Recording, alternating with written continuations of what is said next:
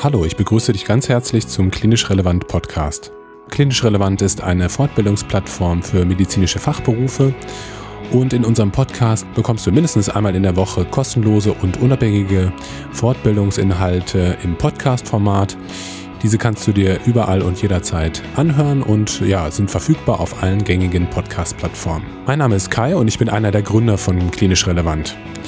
Heute hörst du mal wieder einen Beitrag von Stefan Schwarz. Stefan ist Oberarzt in der Radiologischen Klinik im Klinikum Dortmund und hat bereits den einen oder anderen Beitrag auf klinisch relevant mitgestaltet. Heute hörst du einen Solobeitrag von ihm zum Thema Nebennierentumore und ich höre jetzt auf zu reden und wünsche dir viel Spaß und viele Erkenntnisse.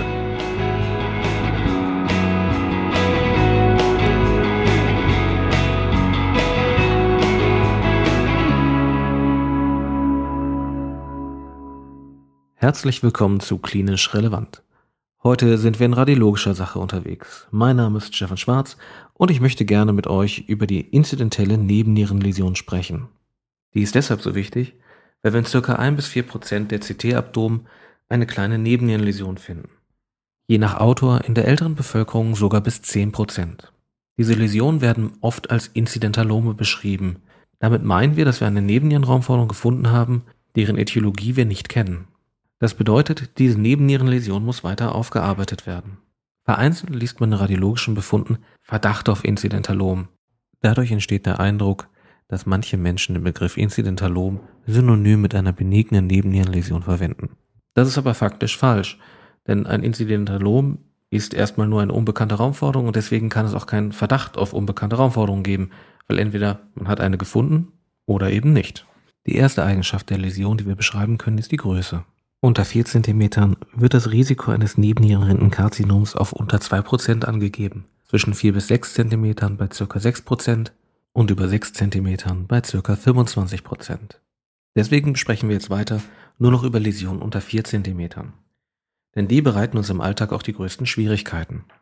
Alleine schon deswegen, weil sie am häufigsten sind und bei größeren Läsionen eine Resektion erwogen wird. Die häufigsten Läsionen der Nebennieren unter 4 cm sind gutartige Nebennierenadenome. Von denen sind ungefähr 70% fettreich und diese Eigenschaft machen wir uns für die Bildgebung zunutze. Wir haben vier einfache Methoden, um zu entscheiden, ob eine Läsion adenomtypisch oder adenom-untypisch ist. Im CT können wir drei Methoden anwenden. Das ist zum einen die Rollmessung, die Histogramanalyse und das Washout. Im MRT können wir das Chemical Shift Imaging benutzen. Die Rollmessung im CT werden die meisten kennen. Dabei nutzt man native Serien über die Nebenniere in ca. 2 bis 3 mm Schichtdicke, gefahren bei 200 bis 300 mA und 120 kV. Man wählt eine repräsentative Schicht der Nebennierenläsion und zeichnet eine ROI in ca. zwei Drittel der Läsion ein. Das angezeigte arithmetische Mittel der Hounsfield Units sollte dabei bei unter 10 liegen.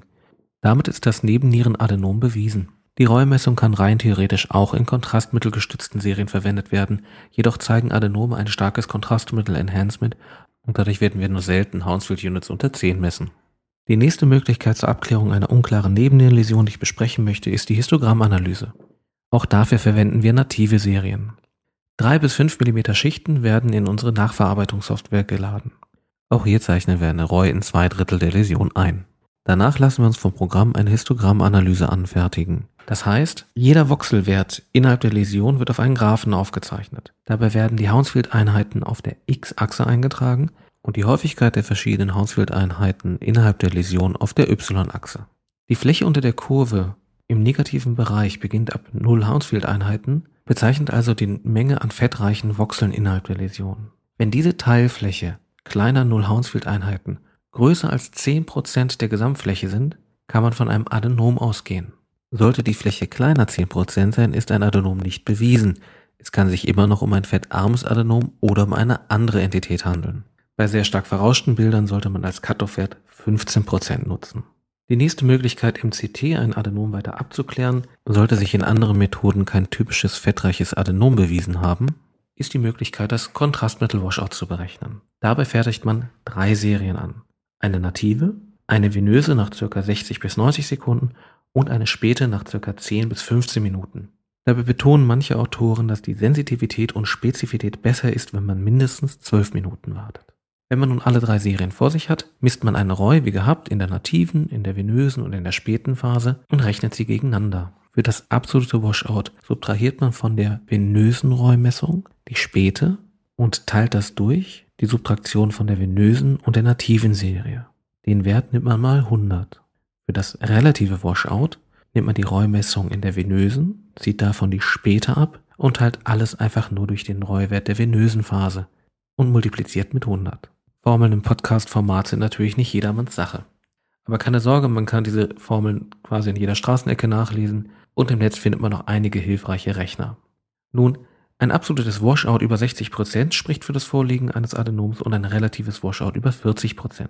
Zu beachten ist hier, dass die Spezifität geringer ist als bei der nativen Reumessung oder der Histogramanalyse. Denn auch hypervaskularisierte Tumoren können hypervaskularisierte Metastasen machen, so zum Beispiel ein HCC oder ein Nierenzellkarzinom. Zu guter Letzt verliere ich noch ein paar Worte zum Chemical Shift Imaging im MRT. Über das T1 In-Phase und Out-of-Phase Imaging können wir auch intrazelluläres Fett sichtbar machen. Dabei addiert sich In-Phase die Signalintensität von Wasser und Fettprotonen, während sie sich aufgrund unterschiedlicher Lamorfrequenzen Out-of-Phase voneinander subtrahiert. Das heißt, in den Out-of-Phase-Bildern haben wir einen deutlichen Signalabfall im Gegensatz zu den In-Phase-Bildern. Für viele reicht der visuelle Bildeindruck des Signalverlustes zwischen In zu Post-Phase. Jedoch gibt es auch hier die Möglichkeit, quantitativ zu arbeiten, indem man die beiden Signalintensitäten zwischeneinander in Relation setzt oder sogar die Milz oder die Leber oder den Skelettmuskel zur Hilfe nimmt. Auch hierfür gibt es einige Formeln, die man einfach im Netz findet oder sogar vorgefertigte Rechner. Natürlich sind nicht alle Raumforderungen der Nebenniere ein Adenom. Es gibt unter anderem auch Pheochromozytome, Zysten, Myelolipome, Metastasen und Nebennierenrindenkarzinome. Jedoch sollte es die erste Frage sein, die man sich stellt, ob man es mit einem Adenom oder einem Adenom-untypischen Befund zu tun hat. Handelt es sich um einen Adenom-untypischen Befund, sollten weitere differentialdiagnostische Überlegungen angestrebt werden. Zum Beispiel zeigt die Läsion eine Befunddynamik oder verändert sie ihre Morphologie. Nicht zu vergessen, Hounsfield-Einheiten über 43 in einer nativen Serie sind immer erst einmal verdächtig. Und in Patienten mit bekannten Karzinomleigen sind 50% der Nebennierenraumforderung keine Metastasen, wenn sonst ein M0-Stadium bestünde. Ich wünsche noch einen wunderschönen Morgen, Mittag oder Abend und hoffe, der Zeitansatz für diesen Podcast hat sich ein wenig gelohnt. Bis demnächst mal wieder. Tschüss.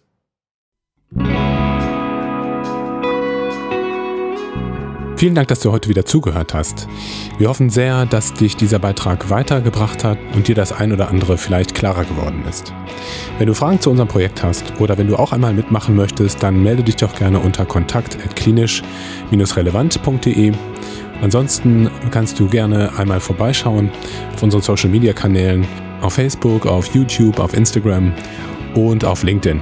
Wenn ihr uns etwas zurückgeben möchtet, dann wäre es super, wenn ihr uns eine positive Bewertung bei Apple Podcasts hinterlassen könntet, damit auch andere Kollegen und Kolleginnen auf unser Projekt aufmerksam werden. Ansonsten darfst du natürlich ganz oldschool auch deinen Kolleginnen und Kollegen von uns erzählen. Ich wünsche dir eine gute Zeit. Bis zur nächsten Woche hoffentlich. Mach's gut. Bis dahin. Ciao.